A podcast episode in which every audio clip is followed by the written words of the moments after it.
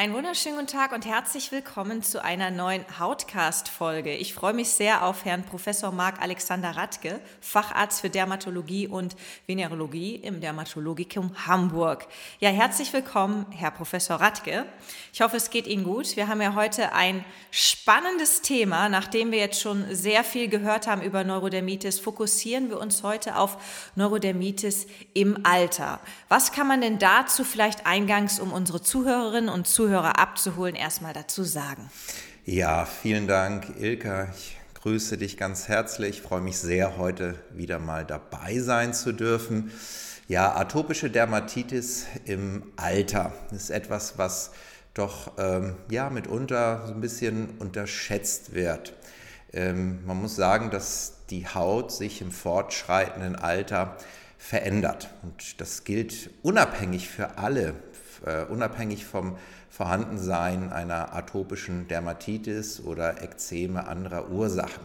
Was ähm, allen gemeinsam ist in der zweiten Lebenshälfte ist, dass ähm, ja, die Barrierefunktion der Haut und die Fähigkeit der Haut, Feuchtigkeit zu binden, abnimmt. Ja, und damit wird die Haut insgesamt sowieso trockener und auch anfälliger für Reize und was dann dazu führt, dass ältere Menschen ähm, grundsätzlich eher zu Ekzem neigen als jüngere und dann ähm, dies dann auch mm, einen so ein bisschen vor besonderen Herausforderungen stellt, was die Hautpflege angeht. Also die Haut mit dem Alter verändert sich, wobei es kein Indexdatum gibt für das Alter.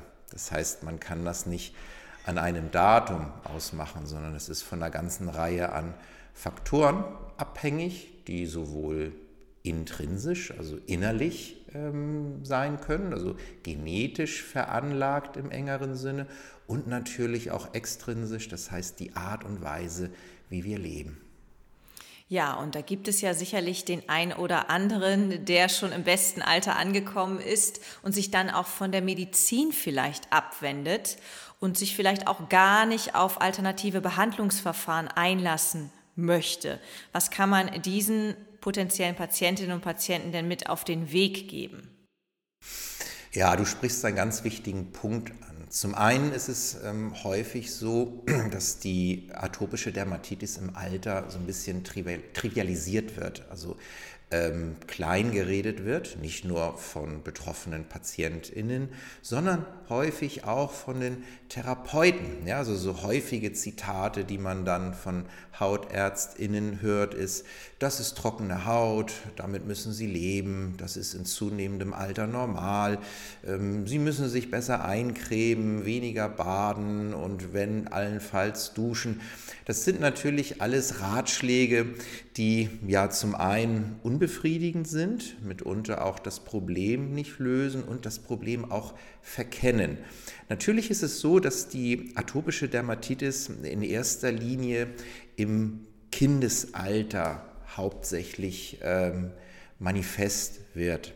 Ähm, wir gehen davon aus, dass so 12, 15 Prozent der Kinder und Jugendlichen in ihrem Leben an Neurodermitis, also an atopischer Dermatitis, erkranken oder zumindest klinisch ähm, Symptome aus diesem Formkreis entwickeln. So, bei einem Teil wird es im mit zunehmendem Alter besser. Das ist sogar der überwiegende Teil. Zum Teil heilt es dann auch wirklich aus. Das heißt, so mit Anfang 20 ähm, sind viele sogar symptomfrei. Oder aber es schwelt so ein bisschen, ähm, weist manchmal Schübe auf und bis ins höhere Alter merkt man recht wenig davon. Ja, und dann gibt es aber die Spätform, die erst in der zweiten Lebenshälfte oder aber auch im Alter erst ähm, klinisch entstehen. Wir nennen das, ähm, das ist so ein englischer Begriff, Late Onset äh, atopische Dermatitis. Ja, das bedeutet, dass diese erst später entstanden ist äh, und diese PatientInnen häufig in Kindheit und Jugend beschwerdefrei waren und dort auch nichts hatten. Und die gilt es im im Besonderen äh, letztlich zu, zu berücksichtigen. Problematisch äh, im Alter ist zum einen, was wir schon sagten, dass die Haut besondere Ansprüche stellt, per se einfach durch den Alterungsprozess und durch den Umbau aber zum anderen natürlich auch, ähm, was du schon angesprochen hattest, dass ähm, viele mm, ja manchmal so ein bisschen das Gefühl haben, durch das Versorgungsnetz durchzufallen. Das heißt also auch nicht so wahrgenommen zu werden, ähm, als dass sie an atopischer Dermatitis erkrankt sind. Also es wird häufig klein geredet. Deswegen ist es wichtig, das im Gesamtkontext zu sehen und auch die Patientinnen immer wieder zu animieren, ihre Situation, ihre Lebenslage nicht als Schicksalsschlag hinzunehmen, sondern alle Möglichkeiten, die sich therapeutisch ergeben, da auch wirklich auszuschöpfen.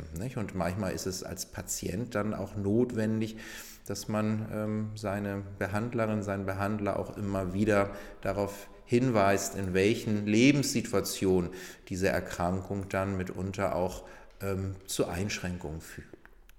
Ja, Sie haben gerade eben gesagt, dass man vielleicht eher duschen als baden sollte. So ein allgemeiner Tipp, der von Ärzten vielleicht mit auf den Weg gegeben wird. Können Sie das nochmal erläutern, warum man das machen sollte, wenn man Neurodermitis hat?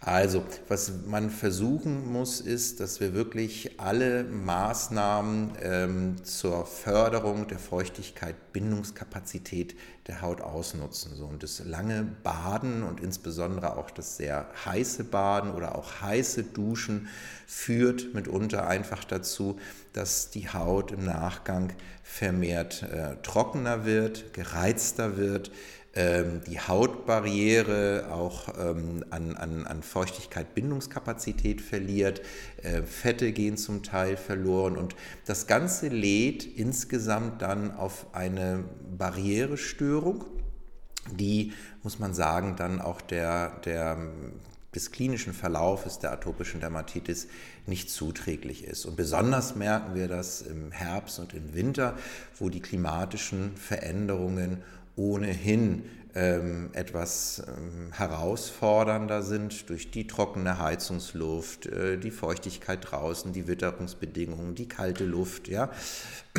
Wir heizen die Räume auch. Also grundsätzlich muss man sagen, dass ähm, gerade jetzt diese Jahr Jahreszeit, äh, wie wir sie hier in Hamburg erleben, also nasse und kalte Tage, für äh, Atopiker oder Patienten mit atopischer Dermatitis eine besondere Herausforderung darstellt. Nicht? Neigt die Haut durch die chronische Unterfunktion der Talg- und Schweißdrüsen ohnehin schon zu Trockenheit, verschlimmert sich das in dieser Zeit dann im Besonderen. Und deswegen empfehlen wir immer, ähm, ja, wenn es geht, auf das Baden zu verzichten und nur zu duschen.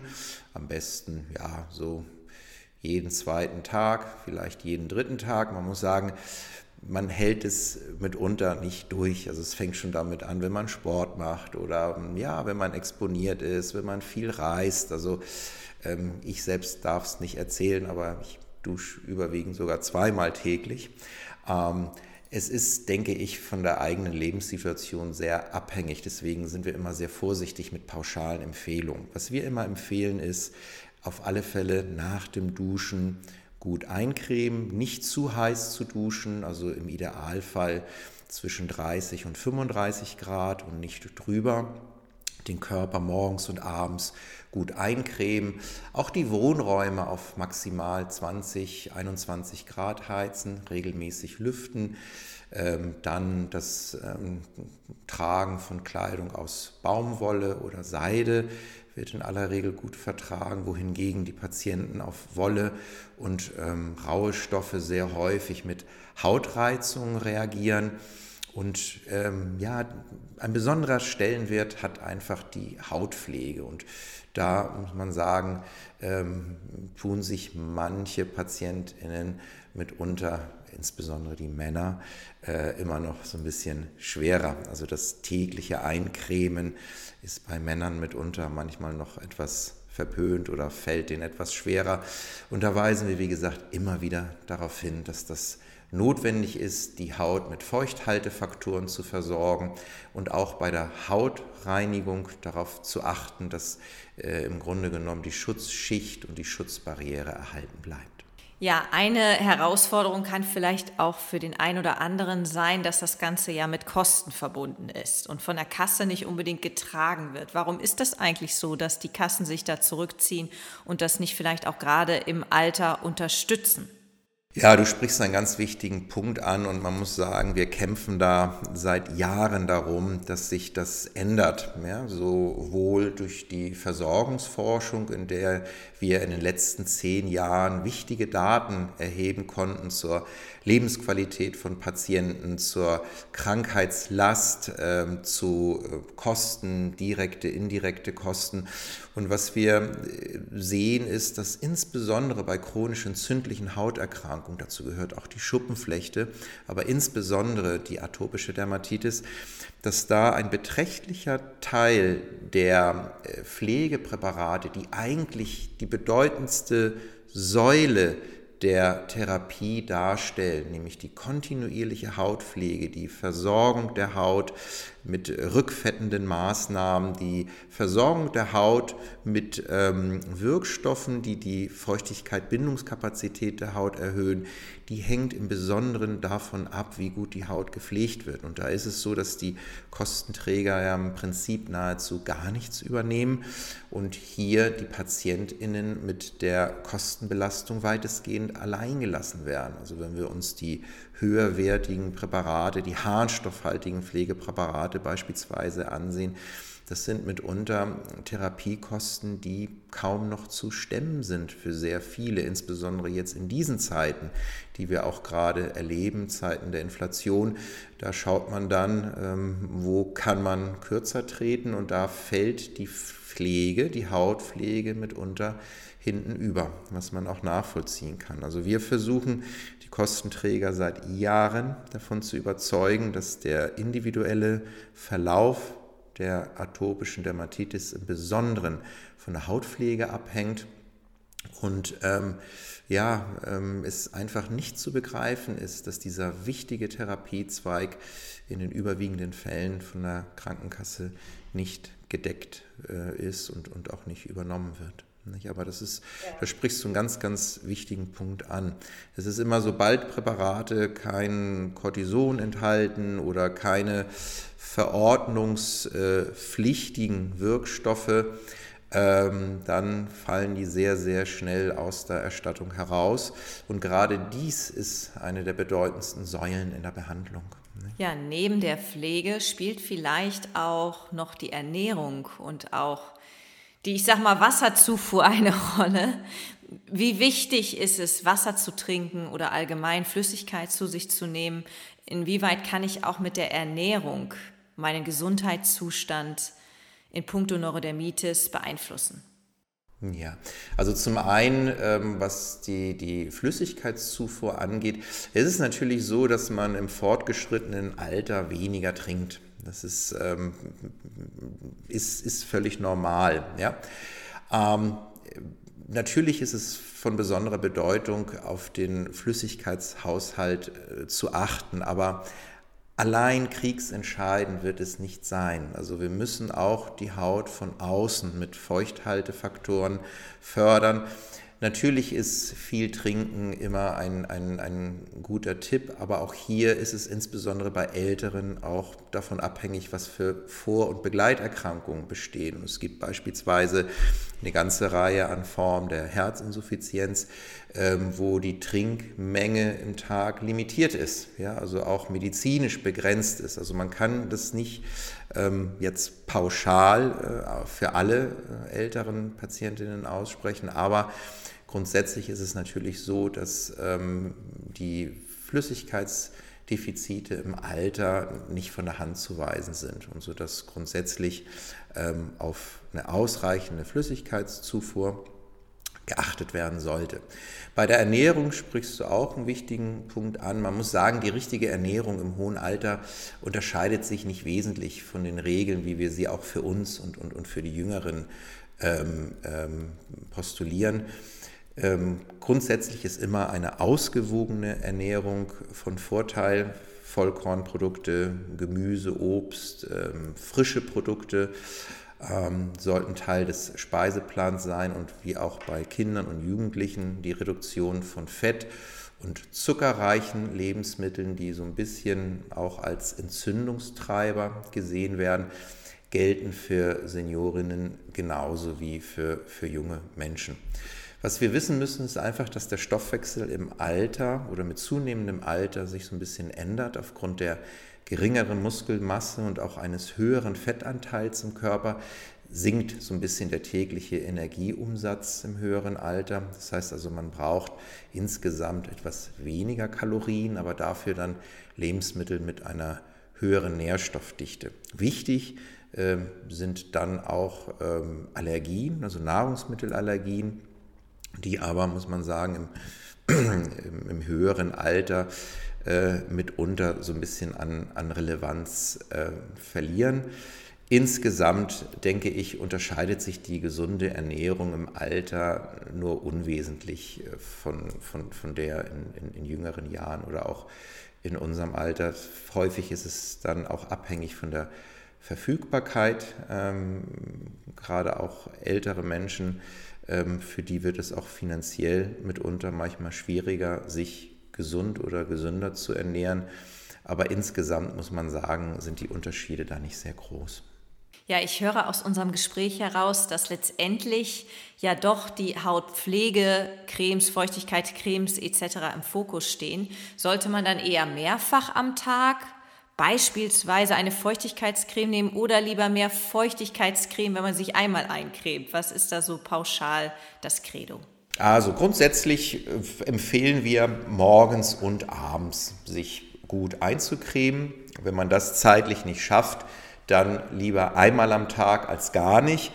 Was insbesondere wichtig ist äh, nach dem Duschen. Ja, nach dem Duschen oder nach dem Baden, da wirklich, wenn der Körper abgetrocknet ist, gut eincremen, damit dort der Feuchtigkeitsverlust und auch die ähm, Wiederherstellung der, der Hautbarriere und auch, auch der Verlust an, an Substanzen, an Fetten ähm, vorgebeugt werden kann.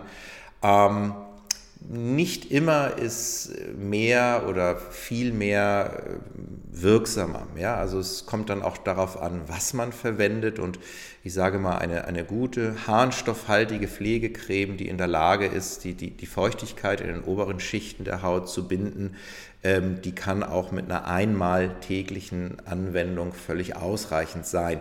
Es ist wirklich immer individuell abhängig von der Hautbeschaffenheit, vom individuellen Hauttyp ähm, auch von den Pflegegewohnheiten. Eine Pflege ist wirklich nur so gut, wie sie auch konsequent eingesetzt wird. Und da sollte man nicht dogmatisch sein, sondern ein Stück weit auch auf die Bedürfnisse der PatientInnen eingehen. Ja, Herr Professor Radke, das sind doch schöne abschließende Worte. Dann sage ich vielen, vielen Dank für das Gespräch. Ja, und wenn Sie als Betroffene oder vielleicht auch als Betroffener spezielle individuelle Fragen haben oder die Information einer Selbsthilfeorganisation als Mitglied in Anspruch nehmen möchten, dann wenden Sie sich gerne an unseren Deutschen Neurodermitis-Bund e.V. Informationen dazu bekommen Sie im Internet unter www.neurodermitis-bund.de. Vielen Dank fürs Zuhören und bis zum nächsten Mal. Vielen Dank.